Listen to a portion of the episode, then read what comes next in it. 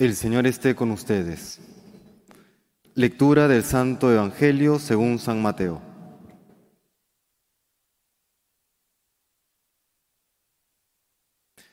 En aquel tiempo presentaron a Jesús un endemoniado mudo. Echó al demonio y el mudo habló. La gente decía admirada, nunca se ha visto en Israel cosa igual. En cambio los fariseos decían, Este echa a los demonios con el poder del jefe de los demonios.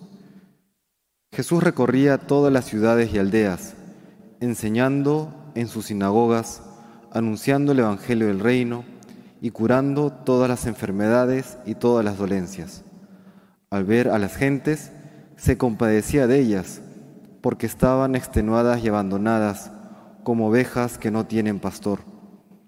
Entonces dijo a sus discípulos, La mies es abundante, pero los trabajadores son pocos. Rogad pues al Señor de la mies que mande trabajadores a su mies. Palabra del Señor.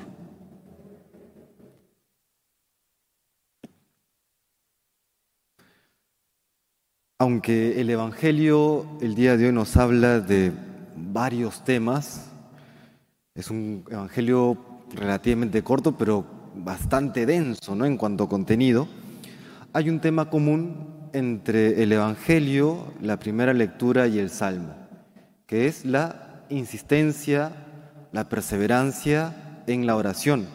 Y es en este punto en el cual quería hacer énfasis el día de hoy. Hemos escuchado en la primera lectura del libro del Génesis esta lucha un tanto extraña, misteriosa, entre Jacob y este ser, eh, se entiende que es un ángel en medio de la noche y que al amanecer Jacob es bendecido y recibe un nuevo nombre, el nombre de, Israel, desde donde sabemos que viene el, nombre del pueblo de Israel y las doce tribus de Israel, etc. Esta lucha en medio de la noche, la tradición la ha entendido como una, una lucha en la oración, ¿no? esa perseverancia, ese entrar en contacto con Dios para pedirle algo, para suplicarle su bendición. En la Biblia, sobre todo en, los libros del Pentateuco, que son los, primeros libros, los cinco primeros libros de la Sagrada Escritura, se confunde o casi se identifica los ángeles con Dios. No lo vemos en este pasaje, hacia el final eh, Jacob exclama, he visto a Dios cara a cara y he quedado vivo. Cuando al inicio del relato no especifica si es Dios o es un ángel. ¿no? Igual hace la semana pasada escuchamos en alguna lectura la teofanía de Mambré. Es, Abraham que se encuentra con estos tres seres, se entiende que son ángeles, y que luego se identifica con Dios. Es decir, lo que está, lo que está haciendo acá Jacob es esa lucha en medio de la noche eh, para pedir por algo, para pedir la bendición de Dios y al final la alcanza. Igual el Evangelio al final dice el Señor, la mies es abundante, pero los trabajadores son pocos. Rogad pues al Señor de la mies que mande trabajadores a su mies. Recordemos la importancia de la oración para la vida de la iglesia, la importancia de la oración para la vida familiar, la importancia de la oración para la vida de cada uno de nosotros. En el contexto en el que vivimos, en el que hay muchos libros de autoayuda, técnicas, métodos, mindfulness, etcétera, etcétera, etcétera. ¿No? Y que pensamos que podemos arreglarlo todo con una buena técnica, con la técnica suficiente. Dejamos de lado a veces la vía de gracia. Y el Señor nos lo dice, y la iglesia nos lo dice, ¿no? Sin Cristo no podemos hacer nada, nos dirá Jesús en el Evangelio de según San Juan. ¿no? Es la primacía de la gracia en la vida del cristiano. Tanto para tener buenos pastores, buenos sacerdotes, buenos religiosos, no familias católicas, familias cristianas, para todo es necesario la oración. Conversaba ayer con uno de los padres respecto de algunos, nuevos hermanos que van a ingresar a la vida religiosa y recordaba también mi, misma vocación, ¿no?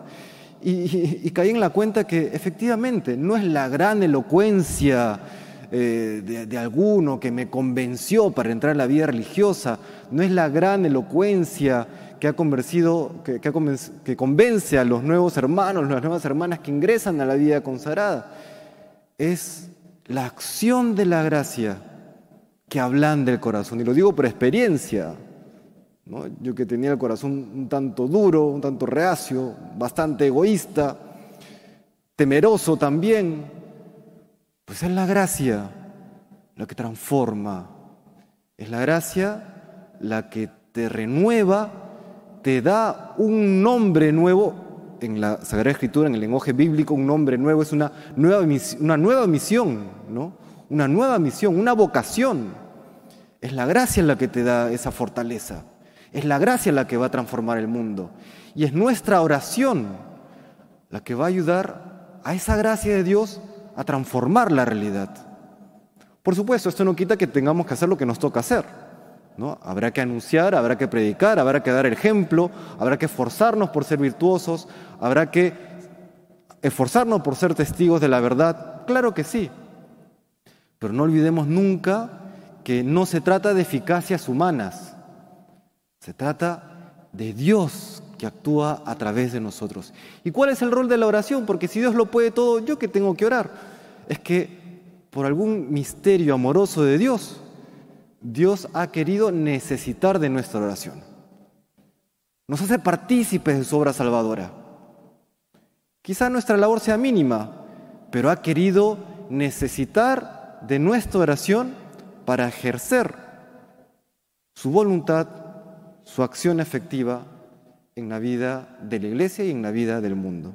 Le pedimos hoy al Señor, pues queridos hermanos, que nos reafirme en la importancia de la oración, nos invita al Señor constantemente a este encuentro íntimo con Él en la oración y en los sacramentos, y también pues como dice al final el Señor en este Evangelio, roguemos para que mande trabajadores a su mies, buenos pastores, buenos sacerdotes, buenos religiosos y buenas religiosas que ayuden al pueblo santo de Dios a caminar siempre hacia la verdad en una vida de caridad.